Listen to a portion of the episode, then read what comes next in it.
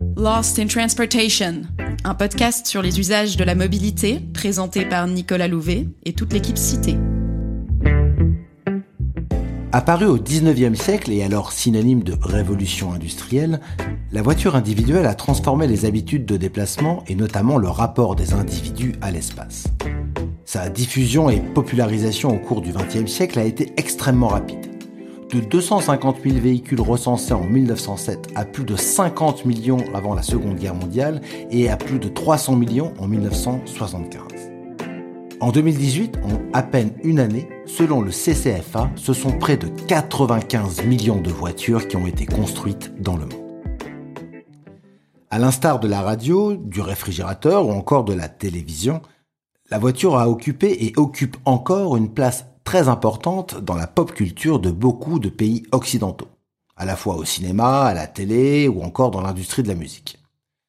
Ainsi, la voiture s'est rapidement imposée comme un bien de consommation grand public et elle est pour beaucoup considérée comme un équipement indispensable au foyer. Seulement, après avoir nourri bien des fantasmes, la voiture s'inscrit progressivement dans des problématiques de plus en plus urgentes, que ce soit les chocs pétroliers des années 1970, la pollution associée à ce mode ou encore même les implications sociales comme ce qu'on a pu voir dernièrement avec la crise des Gilets jaunes. Nous sommes amenés à questionner la place de la voiture dans nos habitudes de consommation et plus généralement dans notre société. Cette nouvelle série de Lost in Transportation proposera quatre épisodes dédiés à la voiture individuelle, un mode de transport au cœur de nos modes de vie, mais qui présente de plus en plus de défis environnementaux et sociaux. Dans ce premier épisode, nous essaierons de comprendre l'impact de l'aménagement du territoire sur la dépendance automobile. Comment la voiture est devenue le choix le plus rationnel, voire le seul choix dans de nombreux territoires.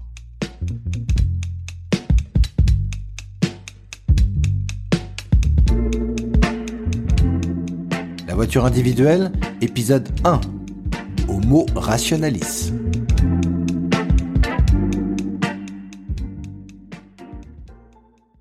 L'usage de la voiture individuelle est souvent justifié par sa rationalité. Dans les campagnes et dans les villes isolées, il est difficile de demander aux gens de faire autrement que de se déplacer en voiture. On vous dira souvent que c'est le moyen le plus efficace ou le plus pratique, voire même le seul moyen de se déplacer comme on l'entend. À l'inverse, dans les espaces moins motorisés, on vous dira que la voiture n'a pas de sens, qu'il serait irrationnel ou illogique de prendre sa voiture et que d'autres alternatives sont préférables. Alors, comment faut-il appréhender cette notion de rationalité? Pour en parler avec moi, Nabil Kabadj, chargé d'études économiques chez Cité. La rationalité au sens classique de l'économie est un concept simple mais souvent mal interprété. Quand on pense au terme de rationalité, on pense avant tout à des décisions basées sur des paramètres très objectifs, tels que les coûts ou encore les durées de trajet. Mais la rationalité n'est pas à l'opposé de la subjectivité. Pour les économistes, la rationalité consiste à choisir la solution qui permet d'aboutir au meilleur résultat sous un certain nombre de contraintes. Supposons par exemple que je doive effectuer un trajet pour me rendre chez un ami. À pied, cela me prendrait 45 minutes sans avoir à débourser un centime. En bus, le trajet me coûterait 1,90€ et me prendrait 20 minutes. Personnellement, j'ai une très grande préférence pour la marche, et même si le trajet en bus me ferait économiser beaucoup de temps pour un coût très faible, je choisirais de me rendre chez mon ami à pied. Très certainement, mon choix serait différent de celui qui n'aime pas marcher. En cela, la rationalité peut paradoxalement être influencée par des facteurs subjectifs. Les individus ont des préférences, des contraintes, qui sont souvent le fruit d'interactions sociales, des institutions, de la culture, etc. Et c'est de plus en plus vrai aujourd'hui, dans un monde où les valeurs éthiques, morales ou encore écologiques prennent une place centrale dans nos habitudes de vie. Si certains de nos trajets ne sont pas optimisés d'un point de vue strictement budgétaire ou d'efficacité, il n'en reste pas moins le fruit d'un exercice rationnel. Par exemple, on justifie de plus en plus l'utilisation du train plutôt que de l'avion pour nos voyages par une préférence écologique, plutôt que par une argumentation objective sur le coût ou la durée du trajet. Concernant le choix de nos modes de transport, notre rationalité prend en compte trois types de critères. Il y a d'abord les notions objectives, propres aux modes que l'on vient de discuter. Le coût du transport, la durée des trajets, mais aussi le niveau de confort offert par le mode choisi. C'est ce que l'on définit ici comme les critères d'offre de transport. Puis viennent les critères personnels, qui sont eux plus subjectifs et touchent aux préférences des individus, à leurs ressources et à leurs contraintes. Comment les individus valorisent-ils leur temps? Quel est l'équipement automobile du foyer? Leurs revenus? On les identifie comme les critères de la demande. Il y a enfin un troisième front, beaucoup plus rigide, puisqu'il s'agit de l'aménagement du territoire qui influence directement l'offre et la demande de transport. La mobilité, c'est avant tout déterminé par les modes de vie, qui sont directement influencés par notre environnement. L'agencement des activités dans l'espace, la qualité des dessertes, la densité de population, tous ces éléments ont un poids important sur nos modes de vie et donc sur nos déplacements et il justifie donc des politiques publiques d'urbanisme et d'aménagement du territoire, puisqu'ils agissent à la fois sur l'offre et sur la demande de déplacement. Comment la dépendance à la voiture est-elle devenue aujourd'hui une réaction rationnelle dans certains cadres de vie et peut-on s'en sortir?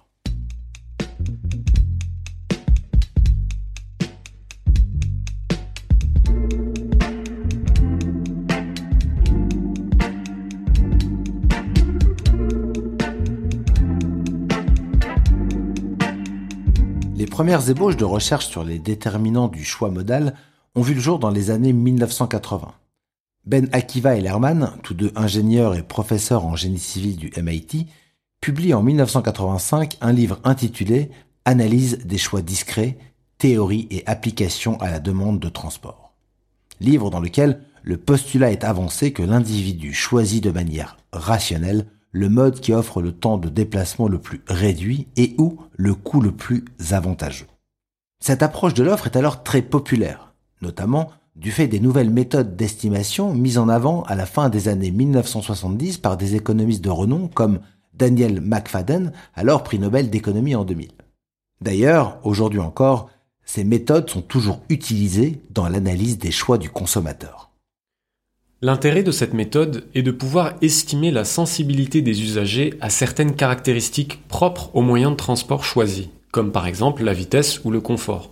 Est-ce que c'est très important ou peu important pour eux? Cette sensibilité, en économie, on appelle ça l'élasticité. L'élasticité, c'est la capacité de chacun à modifier son comportement jusqu'à un point de rupture. Par exemple, certaines personnes sont très sensibles à l'impact environnemental d'un mode. Comme on l'a vu, dans les années 1980, on s'intéressait principalement au coût et au temps de transport. Mesurer ces sensibilités, ça permettait alors de quantifier et donc de justifier la domination de la voiture sur les autres modes, puisque la voiture offre généralement un avantage absolu en termes de temps, du fait de sa vitesse, mais également de l'absence de rupture de charge.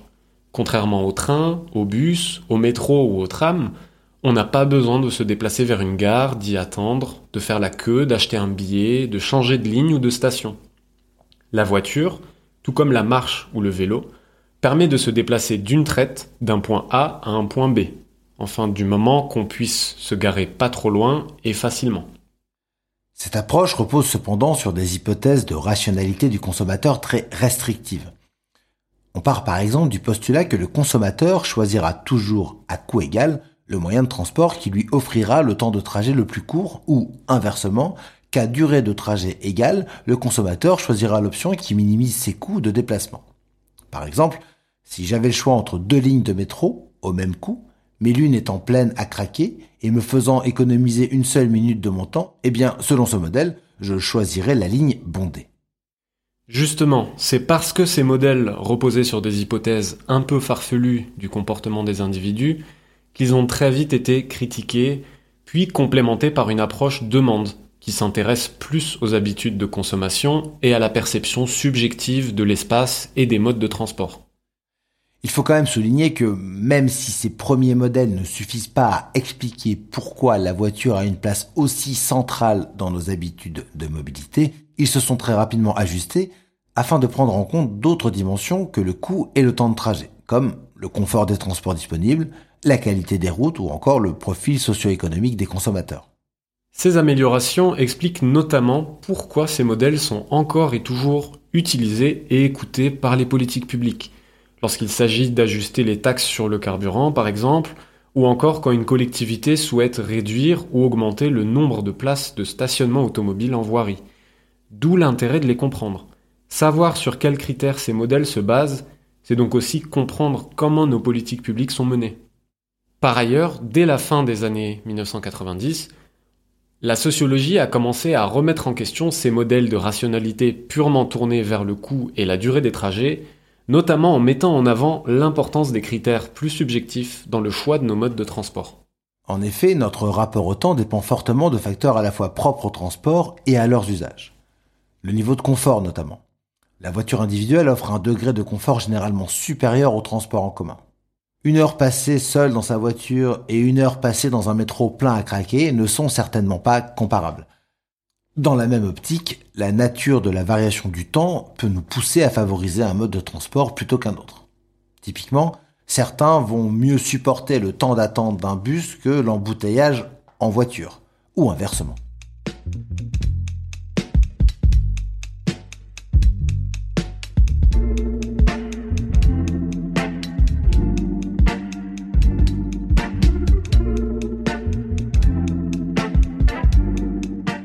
Le choix modal serait donc le fruit d'une interaction entre les qualités offertes par un mode de transport et la disposition des individus à l'utiliser. Sébastien Munafo, géographe et directeur de la filiale suisse de Cité Bureau de Recherche, explique dans un article publié en 2015 par la Revue d'économie régionale et urbaine que cette interaction est elle-même déterminée par l'aménagement du territoire et les politiques publiques d'urbanisme et de mobilité. Dans l'étude citée Répartition modale du transport de voyageurs en Suisse, réalisée en 2019 pour la LITRA, l'UTP et l'ARE, nous avons identifié deux leviers à travers lesquels l'aménagement du territoire peut influencer à la fois l'offre et la demande de transport. D'une part, en aménageant le territoire différemment, on joue sur les distances entre les individus et leurs activités et donc, fondamentalement, on modifie les critères de la demande de transport. En aménageant les espaces verts et des parcs en milieu urbain par exemple, on peut encourager les gens à se tourner vers une mobilité plus douce du type marche ou vélo. D'autre part, le territoire c'est aussi le support physique de l'offre. Mais tous les espaces n'offrent pas les mêmes conditions à tous les modes. La structure du territoire peut faciliter ou entraver le déploiement d'un mode de déplacement. La voiture, typiquement, est un moyen de transport particulièrement efficace dans les territoires peu denses mais qui devient très vite compliqué à utiliser dans les cœurs urbains du fait de la congestion et des difficultés à stationner. À l'inverse, le vélo est très efficace dans ce type de milieu puisque justement il permet de contourner les problèmes de congestion et de parking.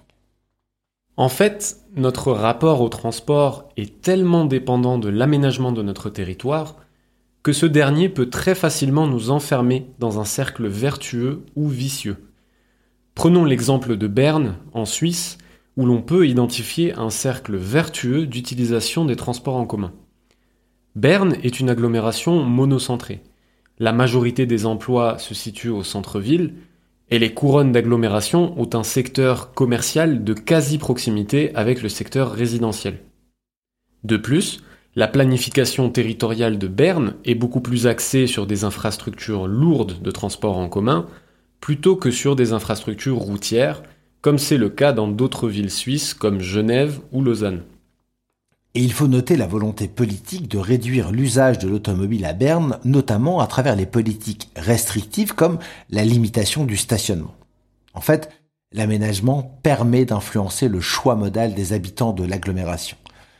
Comme la voiture est concurrencée par un réseau de transport en commun fort, qui a une bonne image auprès des usagers et qui est avantagé par les politiques publiques, la demande de transport n'est pas aussi fortement axée sur la voiture et tend à se déporter sur les transports en commun, dont l'offre est elle-même encouragée à s'améliorer afin de satisfaire cette demande croissante.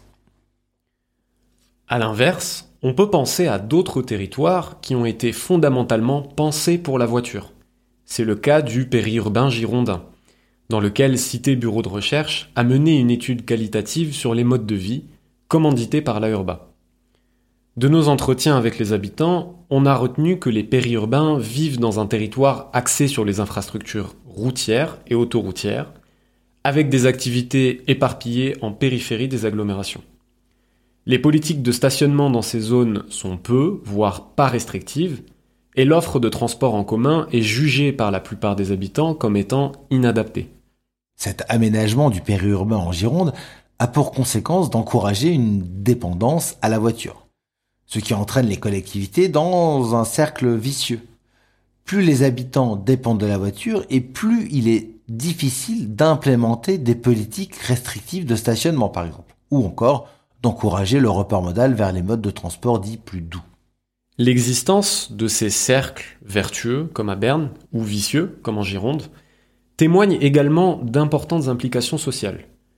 Pour vulgariser le problème, on a encouragé certains modes de déplacement plutôt que d'autres pendant des années, à travers des politiques d'aménagement et d'urbanisme lourdes en conséquences, et maintenant qu'on réalise que la voiture s'inscrit dans une flopée de problématiques, notamment environnementales, on cherche à modifier les comportements des usagers de ce mode.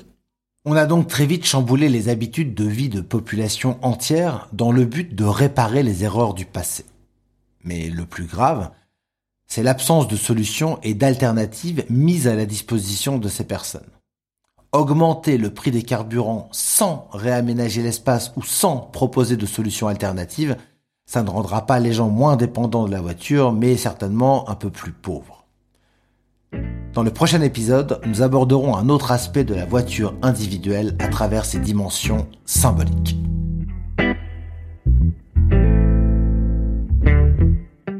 Et vous pouvez retrouver toutes les références mentionnées dans la description de ce podcast.